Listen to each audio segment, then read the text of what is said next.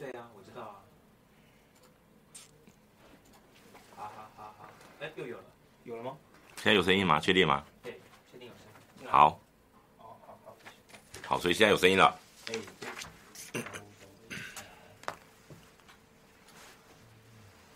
可是音源，这个音源是错的，它是接讯音讯，不是那个，是麦克风。没有没有，正常是走麦克风。没有，它是从那里进来的？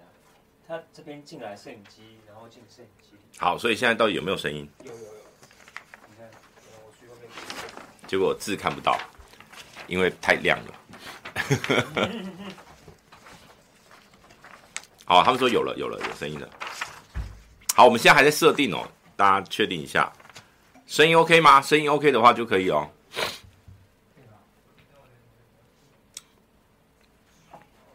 我记得这应该是没问题。好，现在声音到底可不可以？大家都可以吗？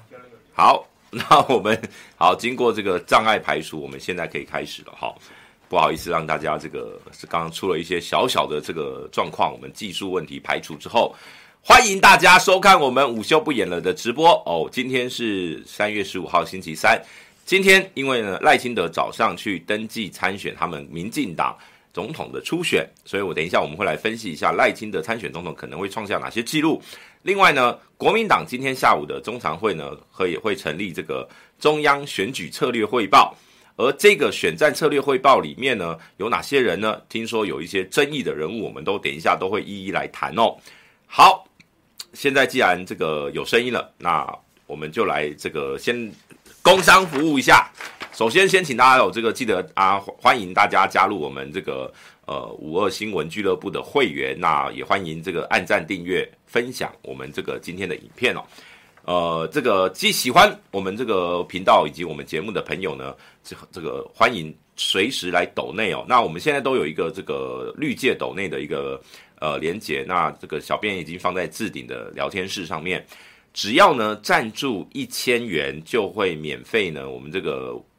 好好听商城哦，这个我们这边就会帮你免费宅配一一箱哦，三十颗有完整产销履历 HGS 认证的 My Egg 鸡蛋，让你呢不怕缺蛋哦，只要一千元就可以这个不但支持好的节目，还可以得到三十颗的鸡蛋。那影片下方有赞助连结，在这个聊天室也有，小编也有把相关的讯息贴出去。那请大家留下您的资料。那抖内之后呢，一千元就会呃三十颗鸡蛋就会送到你的家里。那另外呢，这个画面左下方有 QR code，这个这个我就不知道哦。画画面有有有，对我们还还有这个 QR code，我有看到。好，在应该是如果我要指的话，应该是要指这边。嘿，好，OK，好，那。这个今天的哦，我们今天的这个，我们先从哦棒球的热潮开开场啊。我们请小编先给我们这个这个那个第一张。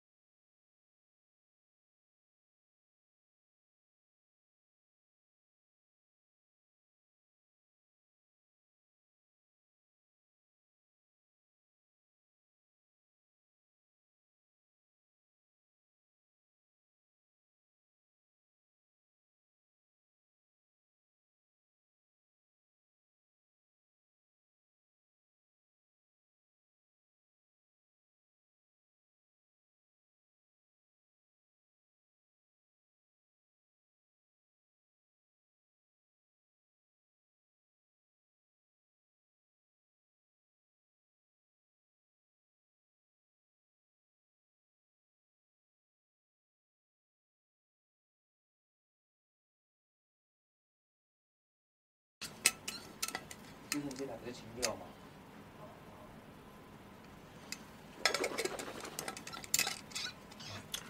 现在可以了吗？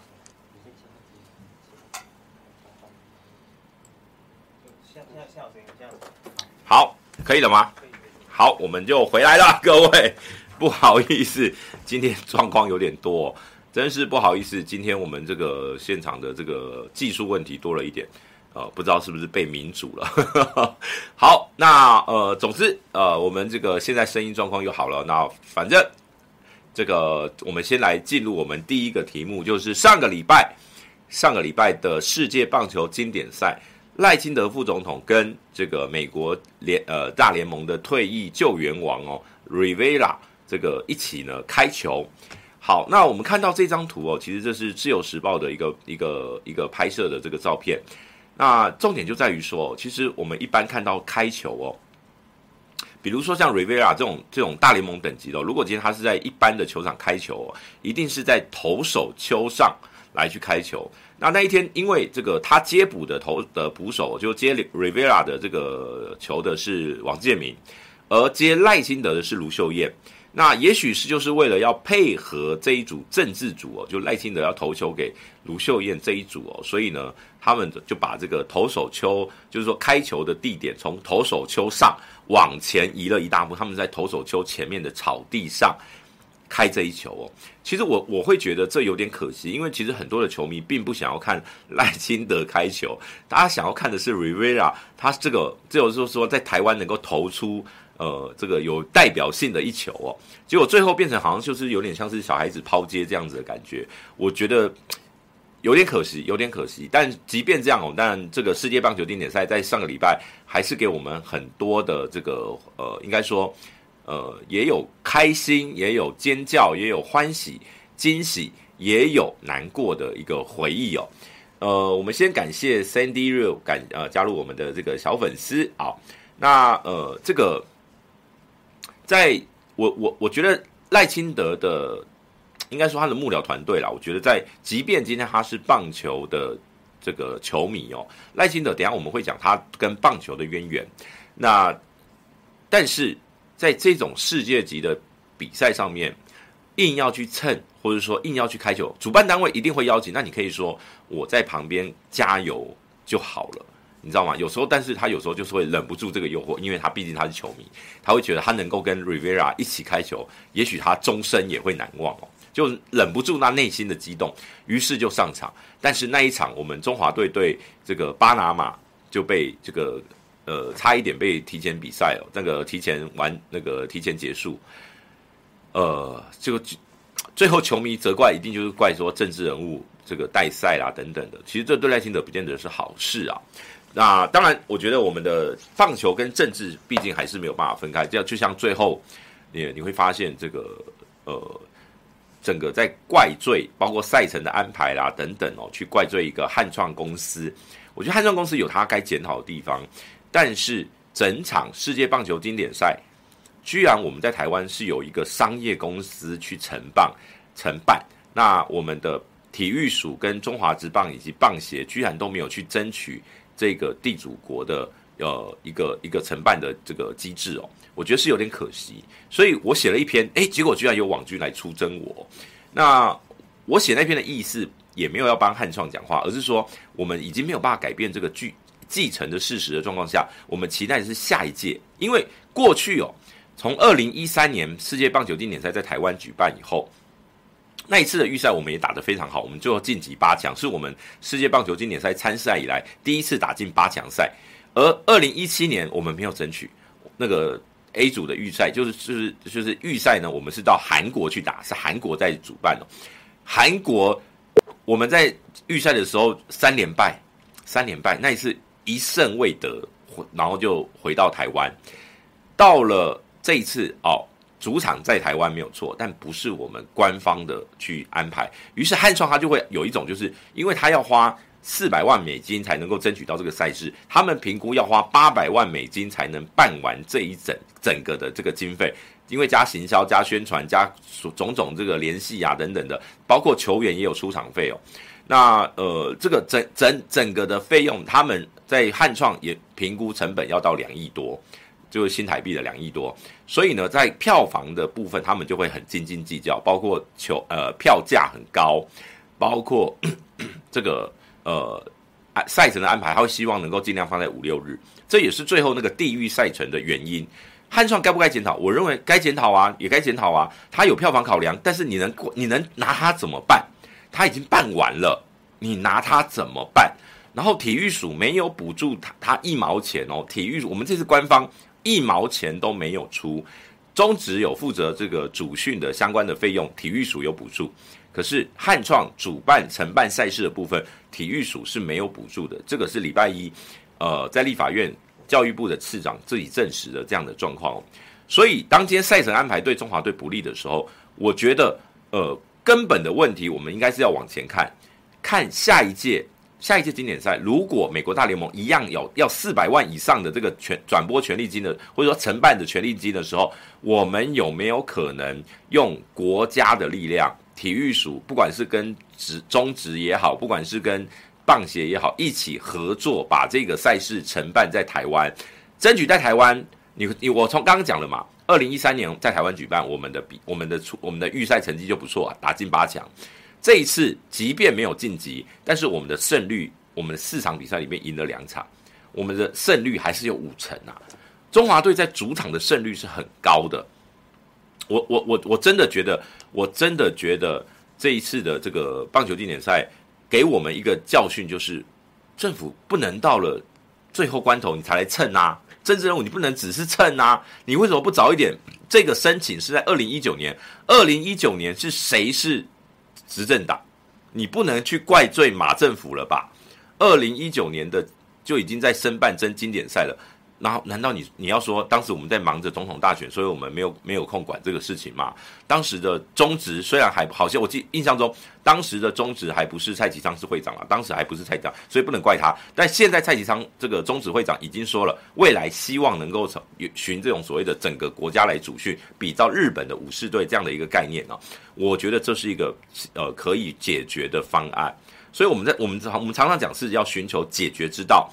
今天你去怪东怪西，怪东怪西，问题不会解决，而且只会一直恶化下去，最后连汉创汉创他都不愿意办的时候，这个比赛我们就是去国外打，中华队到国外打，然后呢，没有那么多的啦啦队，没有主场优势，中华队的球员会如更会如张玉成他最后所讲，他们在国外比赛会有点孤单，会有点孤单。好，那讲到赖清德跟棒球哦，赖清德跟棒球他在一样，哎，你看又是这本书。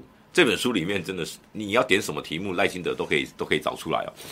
这本书呢，哦，二零一九年出的《用行动带来希望》第八章，第八章有这个棒球市长的大联盟计划，振兴台南棒球的三支箭这一章节呢，他一开场他就说哦，赖清德小学的时候呢参加过棒球队，他一开始是做捕手，有时候教练也会呃这个调他去当二垒手。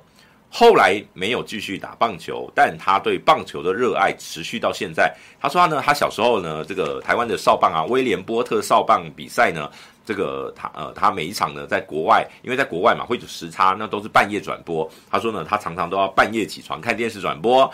长大之后，他看报纸都会看体育版哦，包括这个呃，台南出生台南的棒球的这些名将，包括王建民、陈金锋、郭泓志、胡金龙这些，在美国大联盟打球的时候。赖清德都会看报，关注他们的比赛。那王建民主主投的每一场比赛，哈斗也都不会错过。然后呢，他还讲说，他在美国读哈佛大学公卫硕士的时候，曾经到美国大联盟去看这个呃波士顿的这个红袜队的比赛哦。他说，因为哈佛大学就在位于波士顿，所以他最常去的就是波士顿的芬威球场。那他也就成为了红袜队的球迷。然后他说，不，自从王建民加入洋基之后，他就改变变成洋基球迷。诶，在美国大联盟，这个红袜球迷变成洋基球迷，其实是很不容易的哦。所以那当然这个就是因为了王建民的关系。那赖清德他就讲说呢，这个反正他就是讲说他有多么的爱爱棒球了。好，里面讲到一段，讲到世界棒球经典赛，二零零九年三月八号。中华城棒代表队，哎，故注意哦，注意哦，赖清德在这本书里面是用中华城棒代表队来称呼中华队哦。二零零九年三月八号，中华城棒代表队在世界棒球经典赛中输给中国队，赖清德和全国球迷一样，内心受到很大打击。然后呢，内敛的赖清德很少跟人提及。在台湾国球实力一度衰退的时期，他内心的焦虑和不舍哦，所以呢，他在这个是二零零九年发生嘛，二零一零年他当选了这个台南市长之后，他说呢，他就开始要把自己定位为棒球市长，所以呢，他就包括去争取这个 U 十二的少棒赛，然后呢，在在台南举举办哦，U 十二已经争取到二零二七，从二零今年二零二三。二零二五、二零二七，然后之前的二零二一、二零一九、二零一七，连续七届哦，到二零一五，连续七届都要在台南办哦。那这是赖清德说他这个对台南棒球的一个热情。另外，他也是呃，这个这个呃，规划了一个叫做台南的棒球员棒球诶棒球训练中心哦。那这个部分就是后来他卸任之后才开始动工哦。这个是叫做。呃，亚太国际棒球训练中心，这个目前应该还在呃第一期的工程，呃，刚刚好像是刚完工吧，然后第二期要正在开，正在准备要进行，反正这个部分都还在施工当中，还没有完成。好，那他这张大部分就在讲他的这些对棒球的热爱。那我我其实我就会觉得赖清德，你去开球的时候，难道你都没有去了解一下这一次世界棒球经典赛的整个的筹办的过程吗？如果你了解了这个整个筹办的过程，难道不会觉得汗颜吗？你二零一九年，你那时候虽然你没有公职啊，但是那时候你是这个卸任行政院长，然后参加总统初选落败，然后后来变成了副总统候选人。但当时整个体育署、整个中职也好，或者是棒协都没有人要争取的状况下，最后是有一家商业公司拿下这个承办权，所以。我我觉得很有点可惜的，就是这一次很多的议题，因为在抓战犯的这种文化里面，我们忘了一些事情哦。那像你要知道，礼拜一因为洪孟凯在立法院质询哦，这个教育部次长，那我听到说，哎，棒协哦，中华民国的棒球协会。昨天就是诶，前天啦，应该礼拜一当天，他就收到了这个公文哦，要求呃，这个这个就体育署要求棒协哦去交交代这个要汉创说你们这个赛程的安排的整个过程要写成一份书面报告交给体育署哦。我我我是不懂，而且你知道他们这个报告要求要在一天以内，也就是要在昨天去就要交出去哦。昨天对，三月十四号就要交出去哦，就发文，礼拜一发文给你，礼拜二就要交报告。那这个比 比国小回家作业还还还及时哦。呃，我我是觉得体育署有点这个反应过度啦，因为这一次老实说，你政府一毛钱都没有补助哦，你凭什么？真的是凭什么去管一个民间企业公司哦？今天汉创他办了很多瑕疵，很多该检讨的地方，我觉得都该检讨。那但是当政府在最后在找战犯的时候，你再出来去检讨 这这个承办的单位，我会觉得有点莫名其妙。好，棒球的议题我们就讲到这边。好，所以我们看一下哦，这个有很多的。今天现在声音都没有问题，好，对，那呃，我被网军出征有啥好意外？有，我都讲实话，我实话不能再。对啦，其实其实我觉得这些网军来出征也没什么好怕的啦，这个我们就是把该讲的讲出来。如果今天我们因为被骂，我们就不讲，我们就我们凭什么去监督政府呢？对不对？好，那呃，这个下一次要从资格赛开始打。但是老实说，对中华队来讲，你要二零一三年那一次世界棒球经典赛，我们也是从资格赛开始打，最后打进八强。所以从资格赛开始打，不见得是坏事，因为如果有资格赛，我们会从资格赛开始就主训国手。所以我觉得这个这个不见得是坏事哦。呃，对，很多人就说，其实你知道，K K 送他那个说国球既然不是国家主办啊。我我其实世界棒球经典赛本来就是美国大联盟的一个商业的运动啦，但因为也因为有了世界棒球经典赛，所以奥运的很多棒非棒球强国他们就不想要把棒球列入正式项目，所以二零二四年的法国应该是法国吧，法法国的巴黎奥运就不会有这个棒球这个项目。那二零二四年明年我们只有这个十二强世界十二强的这个棒球经典棒球比赛，好。好，那总之呢，这一次的棒球，我觉得大家呃看到张玉成很帅气的一面哦。那我我我觉得这是一个大家最开心的，就是有一个共同回忆，有一位这个强打者，让大家能够在绝望或者说落后的时候，仍然仍然不会放弃希望的。我觉得这种感受其实是很棒的，我们必须要呃肯定，就是说这次中华队我们的球员的表现哦。所以呃，我我我我真的觉得。台湾的棒球运动对很多人来说都是共同的回忆。我我们如果今天赖清德他是一个热爱棒球的球迷，真的希望他能够在以执政党主席能够为棒球，现在还是副总统，能够多做一点什么。好，赖清德今天早上去登记参选哦。我不知道大家有没有发现，赖清德下一张，请小编给我们下一张哦。赖清德他的这个穿着打扮哦，首先就是他又穿上了、系上了他的紫色胜利领带。赖清德有一个很很有趣的现象，他有他的他很喜欢在重大的场场合哦，他都会穿紫色的领带，象征一个幸运哦，这是他的幸运的幸运。从他过去这从政以来，都是用这样的风格。那呃。今天陪他去的，包括有这个前屏东县长潘孟安，未来好像是要做他的这个总总干事。而赖清德今天在登记完之后，有发表一个很简短的谈话。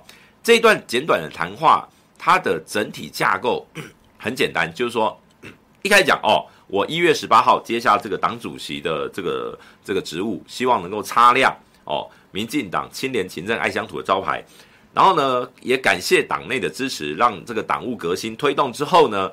就在三月四号的南投的补选里面，让民进党得到了胜利哦，能够让民进党重新出发。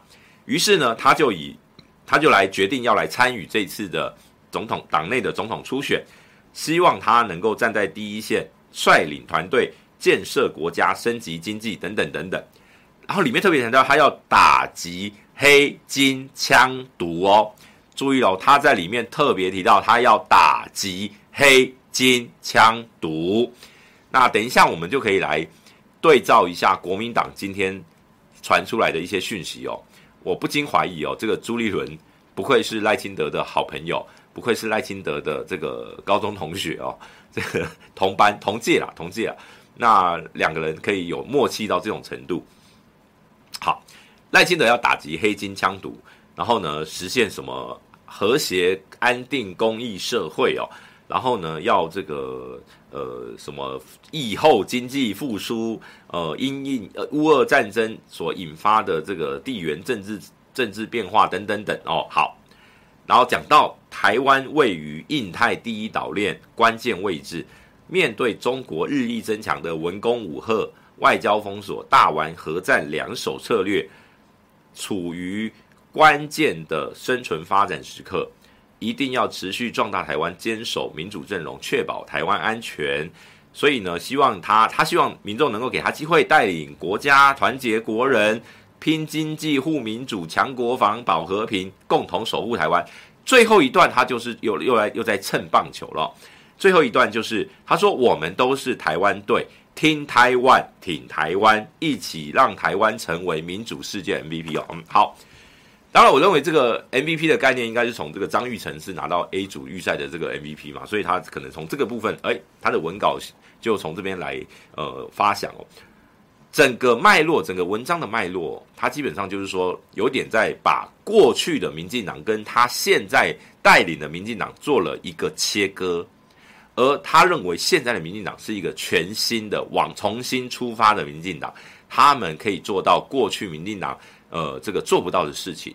而我觉得有一个很重要的事情，就完全凸显了他跟蔡英文的不同。他全程没有看稿。如果大家有兴趣，你去看一下今天早上的直播的影片哦，去对照赖清德贴在脸书的那个文字。赖赖清德贴在我脸书的文字是他的原始的文句稿，就他是原本要按照这个稿子念，而他在最后念出来的这个稿子里面，老实说，大概九成都一模一样，大概有一层有一些字的这个微调，或者有一些段落他没有念出来，一小段他就是可能就就直接跳过去，但是整个整个稿子念出来意思都几乎都到了，所以你不得不佩服他，很就是不做读稿机这件事情，我觉得是赖清德有。特别要去强调，他不会做一个读稿机。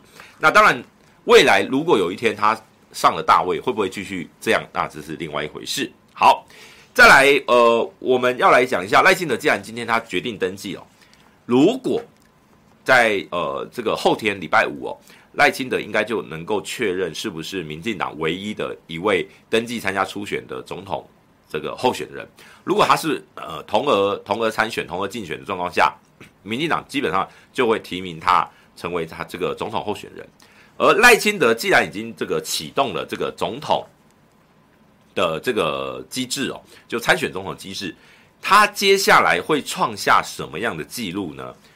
呃，如果啦，这个这个我们今天讲讲的都是如果他当选二零二四总统的话，他会创下哪些记录？好。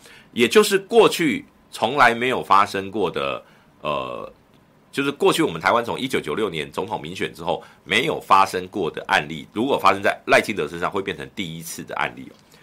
首先，第一个，如果赖清德选上二零二四的总统，他会是我国现任副总统挑战总统的第一人，就是说成功挑战。过去有谁有挑战过呢？有连战。连战在两千年总统大选，他是以现任副总统的身份挑战总统，但他落败。二零零八年的时候，那一次的总统大选，那当时的副总统吕秀莲，他在参二零零七年的五月份参加民进党的党内初选，但是在党内初选就被刷下来，所以吕秀莲也没有成功。那这是现任的部分。后来吕秀莲当然上一届二零二零，他有尝试要这个连署哦，但是也没有成功哦。所以，呃，目前有所谓的副总统魔咒，就是民选的副总统，目前还没有任何一位成功挑战总统大位。赖清德能不能够成功挑战？这是赖清德要面临的第一个记录。好，这个掐语说这个赖功德什么时候要灭网军？史书华前几天攻击钟佩君太夸张。对，哦、呃，这个史书华用这个病情哦，而且连病都讲错。我觉得身为一个医生，他居然为了政治攻防，为了攻击这个这个所谓的政治对立面的这些呃政治人物哦，居然用攻击个人病情的状况、身体的状况来做攻击哦，我觉得非常不可取。这位医师。枉枉费，他是读了这个牙医哦，这样的是身为称为所谓的医者哦，真的是很绝对的不可取，绝对该被谴责，没错。那不过因为史书华好像也没有挺过赖清德啦，这个所以我们就继续看这些所谓的过去的英系网军什么时候会去挺赖清德哦。好，这个刚刚我讲的第一个第一个记录就是，如果他当选二零二四总统，他就会成为现任副总统挑战总统的第一例。再来第二个，如果赖清德选上二零二四的总统，他会成为我国总统民选以后第一个曾经担任过行政院长的总统。诶，大家觉得很有趣，对不对？我们一九九六年以后没有一个当过行政院长的人选上过总统啊，因为陈水扁没有当过行政院长，这个呃李登辉没有当过行政院长。马英九没有当过行政院长，蔡英文没有当过行政院长，蔡英文当过行政院副院长。可是呢，这这四个人里面呢，蔡英文当过行政院副院长，而马英九、陈水扁跟这个李登辉当过台北市长。哦，所以过去的人人家讲说，台北市长是总统的摇篮哦。那当然，这个这一次有这个柯文哲会参选的话，所以到时候会不会呃有这个到底台北市长比较强，还是行政院长比较强的这个命哦？好，所以。行政院长之力，过去有意要争取参选总统的，可能大家有有印象的有谁？有这个吴敦义啦、苏贞昌啦，对不对？尤锡堃啦，这些他们都有曾经有参加过党内初选，或者是有传出有意愿，可是也都没有成功哦。所以目前我们还没有任何一位有担担任过民选总统啦，没有担任过行政院长的人当选民选总统。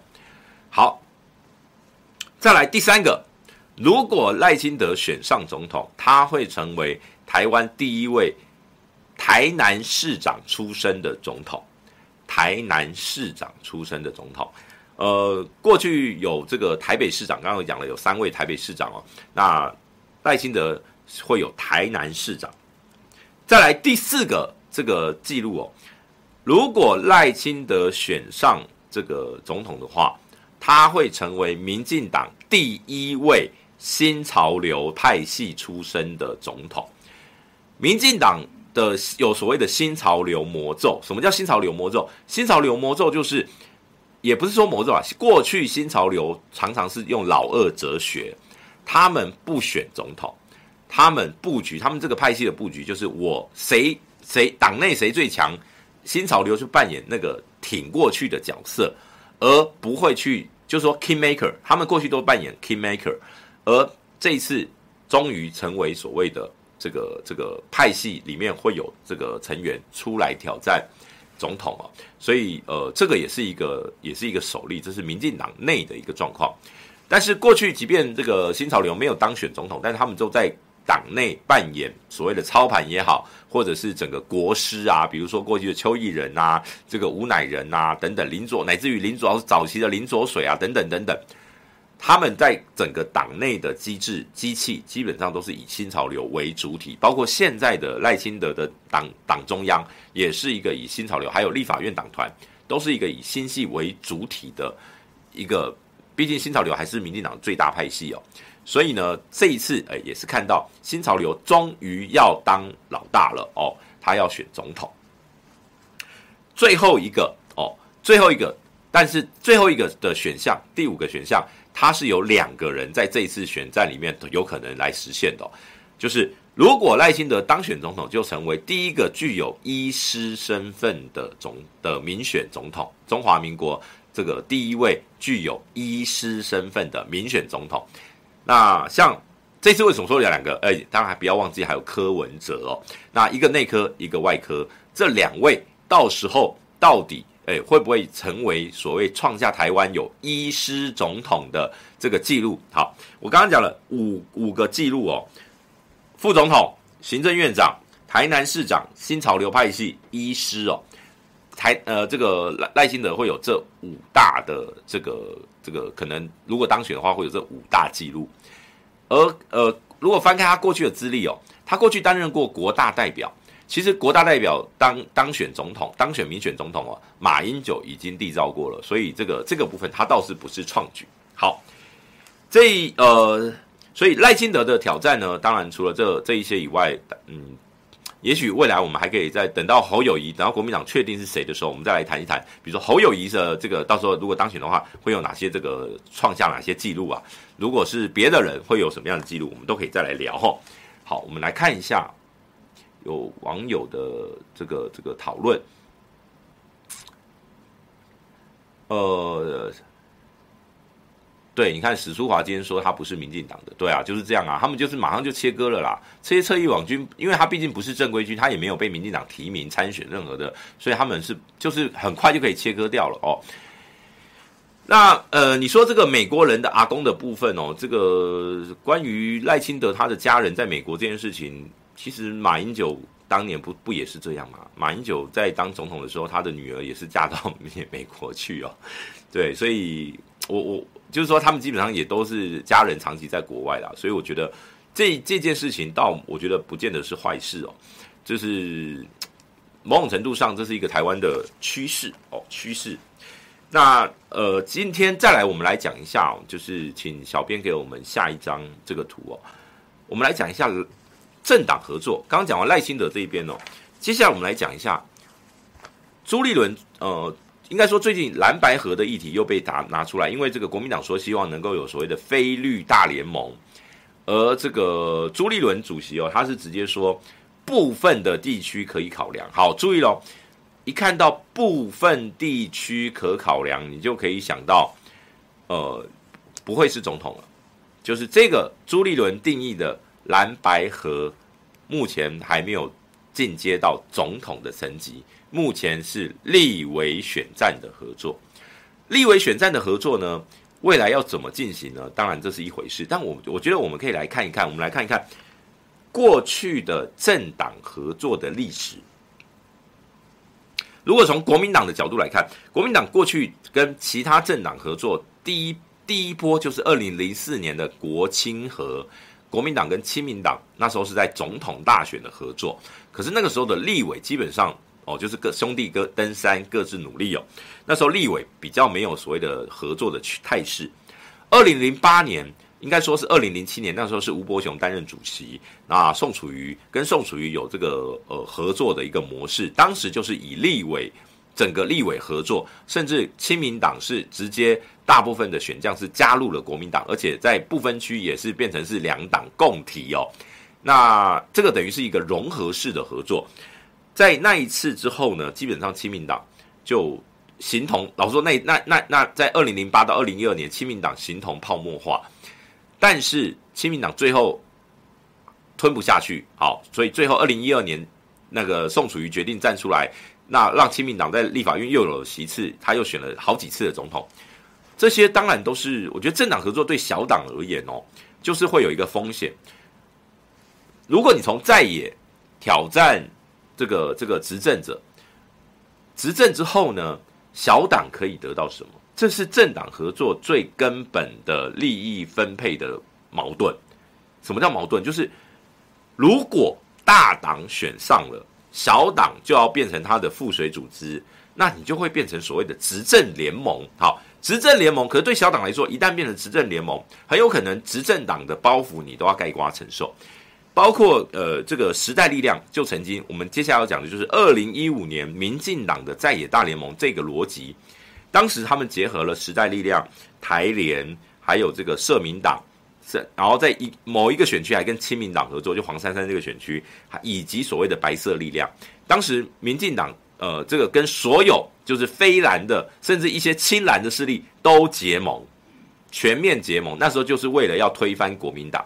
可是民进党选上之后，这些小党有好下场吗？这些小党有好下场吗？哦，大家可以去思考一下。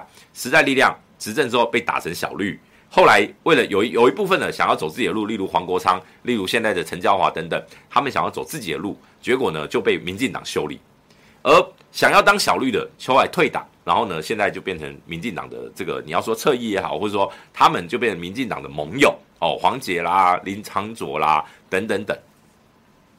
那最后就导致时代力量变得更小嘛。他这一次呃，二零二零年的立委选举就是没有比他二零一六年那一次好。那现在这一次的二零二四年，时代力量就面临了这个危急存亡之秋，因为他们现在的民调基本上都没有太大，而社民党就等于是并入民进党，尤其在范云，范云他原本是党主席，加入了民进党，变成他所谓的。呃，不分区立委之后，现在社民党的公职基本上就只剩下苗博雅。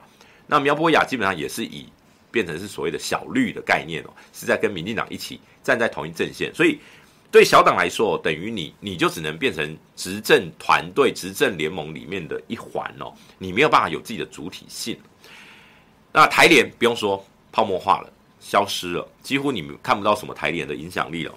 所以对于在这种政党合作里面，小党的利益为何？小党的筹码有多少？其实看的不是大党的脸色。小党为什么愿意跟大党合作的关键在于民意，在于民意。而小党希望在比如说有一些区域啊，比如说刚刚这个我们讲到朱立伦说部分区域可以考量区域，有些区域他们觉得区他们要想要也要小党也要像大党一样，我们有选区，我们有这个地盘。所以呢，比如说哦，举个例子。民进党跟这个赵振宇跟这个呃，哎，还有谁？呃，这个林长佐这样的合作模式，有没有可能国民党未来跟不管是新党，不管是呃民众党，有没有可能再复制？我觉得这个都是接下来我们这半年哦，差不多半年的时间，因为呃登记参选是十一月，所以整合应该是在九月以前就会完毕哦。所以大概未来这半年，我们大概就就都会看到许许多多这种蓝白合不合啦，要怎么合啦这样的一个议题哦。好，总之蓝白合这个议题本质上目前其实还不存在这个议题，因为国民党并没有抛出有哪些选区我可以合作，这个目前都还在所谓的呃只闻楼梯响，未见这个家人来的这种概念哦。其实基本上还没有一个具体的议。而民众党也已经，你看柯文哲直接说了，我都他都搞不清楚谁是蓝的哦，所以 所以这个这个柯文你柯文哲跟我觉得国民党跟柯文哲要合作的难度目前看起来是非常高，必须要双方不但有共同的利益、共同的理念，还要有共同的一个应该说愿意去协商的筹码。好，那这个就我们就继续看下去吧，这个议题。短期内不会有，目前短期内我认为不会有一个结果，呃，也要有关键的人去做推动。可是以现阶段，尤其等一下我们要讲到，我们请这个小编给我们下一章哦。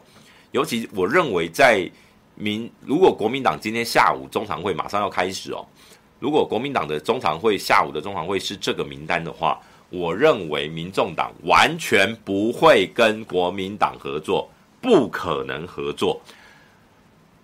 绝对不可能。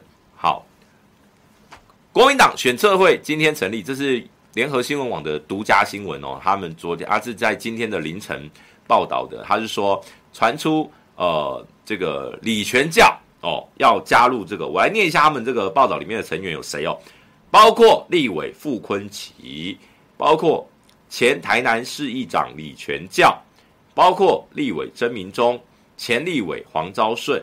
台北县前县长周锡玮，新竹县前县长邱进纯，苗栗县前县长刘正鸿，高雄市前议长庄启旺，桃园县前副县长黄敏公，这些人哦，要负责审核各立委选区的提名作业、时程、名额及建议浮选方式等等。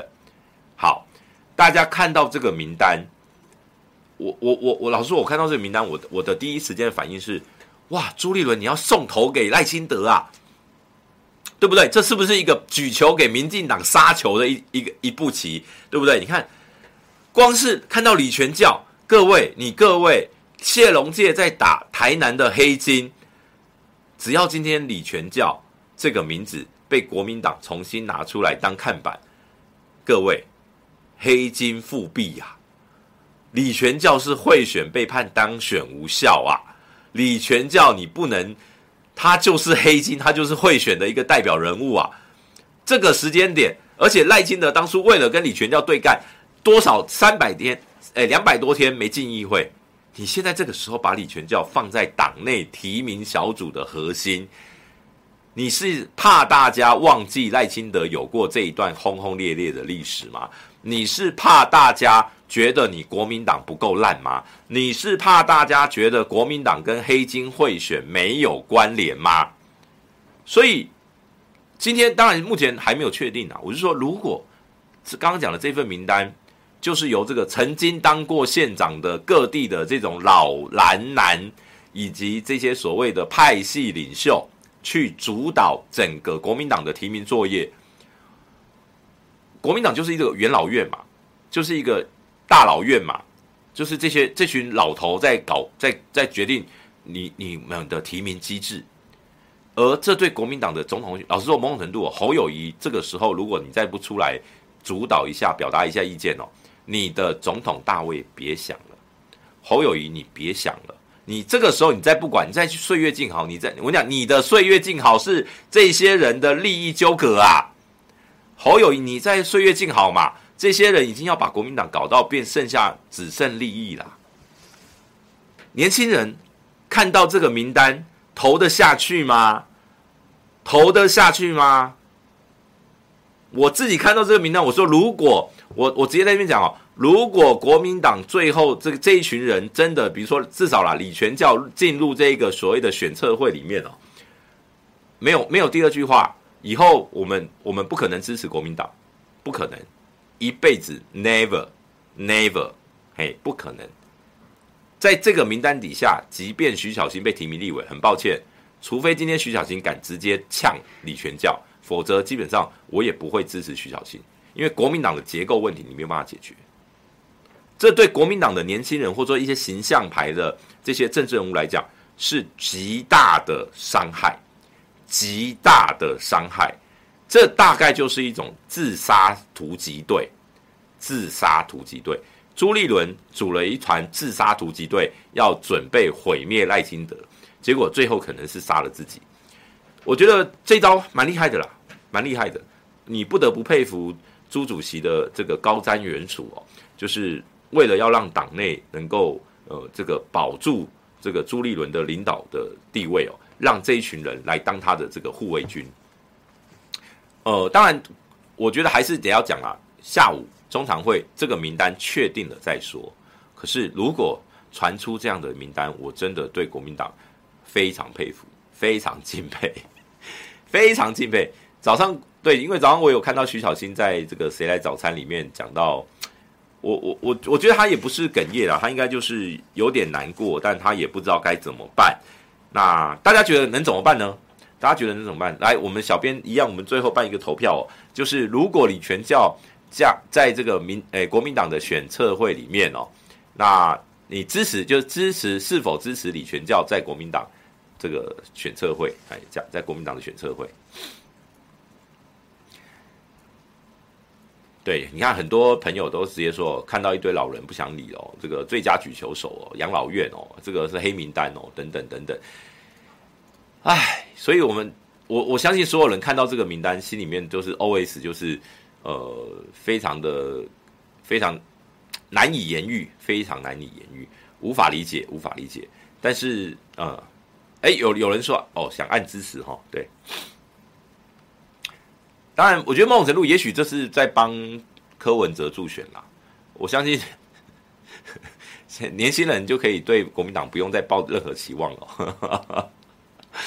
好，Brave Miru 说名单是真的话，DPP 是 DPP 不是 DDP 哈，DD 哦，还是你故意要用那个新竹市的新竹市议会的那个名字，有故意他们因为他们写错成 DDP 哈，就是 DDP 将永远执政。至少不一定永远了，但至少二零二四，我认为如果这个李全教这些人还在台面上哦，没什么好说的，就是就是国民党没有办法这一票，我这一票你拿不到了，就这么简单了。就这么简单。所以我说侯友谊，如果你要展现你是一个做大事的人哦，你得要去为你自己的这个未来表态哦。如果你是真的想要选的人哦，看到这样的党中央，我真的只能说侯友谊，哎，你真的不如不如表态不选啦。我觉得侯友谊不如就在这个时间点哦，看如果名单出来是这样，你就不如就说我我要好好做代志，好好对我们的新北市民，我的承诺，我绝对。不会呃违背我们新北市民的嘱咐，我不会接受党内的征召，就这样嘛，对不对？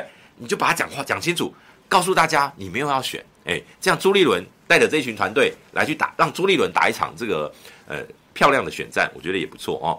我相信这个名单出来之后，郭台铭应该也不会等国民党的一个办法，郭郭台铭可能就跟国民党说不用了，不用等我了，谢谢谢谢，再联络，嗯，拜拜拜拜，哎，其实不。不是，里面有很多，里面有一些真的也不错，有一些很资深的，比如说这个周锡玮啦，有一些这个他们在地方有经验啦。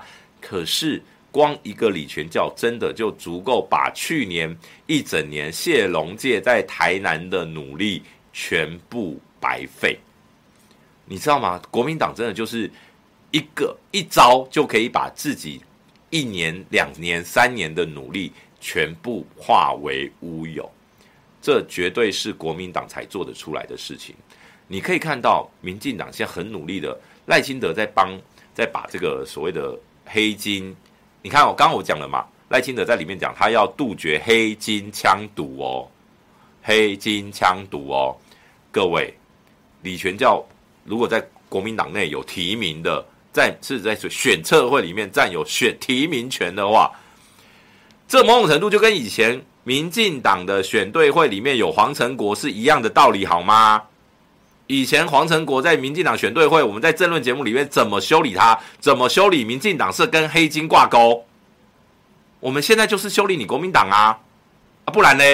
你以为我们国民党的拍手，谁跟你国民党啊？我们在看的是。希望这个国家更好。我们希望这个国家，不管是在野的力量，要有监督的能力，要有战力，要能够让执政党不会走歪路。当今执政党滥权嚣张的时候，我们大家要往把它取而代之，才能够回到正轨。结果现在你要让那些曾经在地方搞派系、搞贿选、搞黑金的人，全部回到。权力核心，国民党真的是嫌败的不够，真的是嫌败的不够。李全教是定谳的哈，邱莉莉跟林志展还没判刑嘞。各位，你各位，没错，那个 SC 有贴哈，二零一九年全部判刑定谳哦。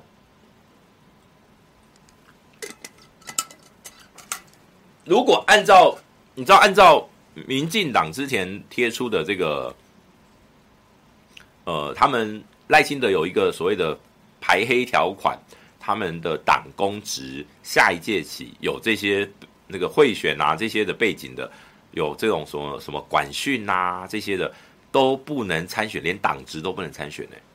你国民党在这一次这样的一个排铺排哦，真的会让。民进党完全把你甩在后面，甚至我认为民众党要超车国民党就要趁这一波了。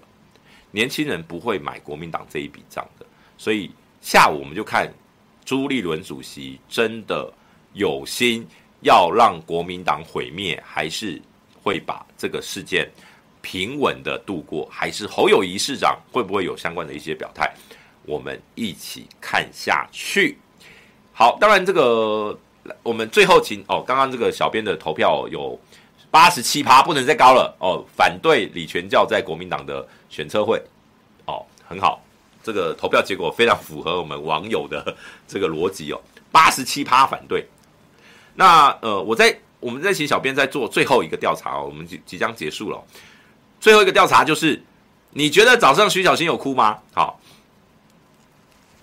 你觉得徐小新，大家有看早上徐小新谁来早餐的这个？你觉得徐小新有有哭吗？因为徐小新应该就是讲到这个这一次呃李全教这些人的，包括傅崐萁他们在这个选策会里面，他他会觉得有点有点难过了。我觉得身为一个年轻世代的国民党员，确实看到国民党又回到那个二零一四年、二零一五年那个时候的国民党的模样，会很难过，会很难过。对，没没有错。其实我都觉得像小牛哦。如果如果大家小牛礼拜五直播的话，我觉得大家也可以听听看小牛怎么说。对，我我我会觉得年轻一代的国民党的从政人员会被这样的一个策略拖垮。如果这个的这些状况是真的话，真的不一个一个在野党不应该把希望寄托在过去的人，应该要把希望寄托在有未来的人。但是当一个政党不断的把大佬把这些人放在这个捧在手掌心哦，那我只能说，除非是这个党主席他要做权力巩固，否则，因为毕竟现在的民呃国民党哦是没有钱、没有权力、没有资源，他们变成地方的诸侯都比朱立伦强的状况下，朱立伦也许要用这个方式去巩固他的领导核心，但是你也挑一下人嘛，挑一下好吗？台南放谢龙介不行吗？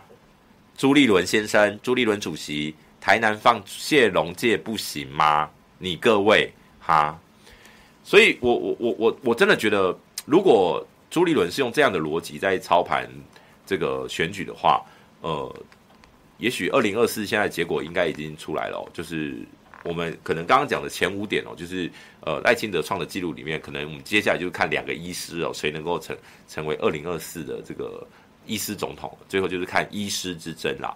那我想，国民党应该很快就会从这个战场里面，我觉得那个民调就侯友宜的民调就会一路往下，因为国民党在年轻人这一块，我我哎、不是我们要打哎、接下来你只要这个名单确定，你等着看，民进党会怎么修理你、赖清德会怎么修理你、赖清德今天已经就战斗位置，今天他已经登记参选了，接下来他下面一一群人，只要每天把李全教过去的这个辉煌记录全部列出来。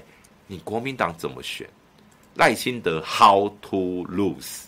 好，早上徐小新有哭吗？九十九位投票，有认为徐小新有哭的八十一趴，认为徐小新没有的十八趴。好，我们这个我们会转给徐小新，给他参考啊，大家也帮他加个油。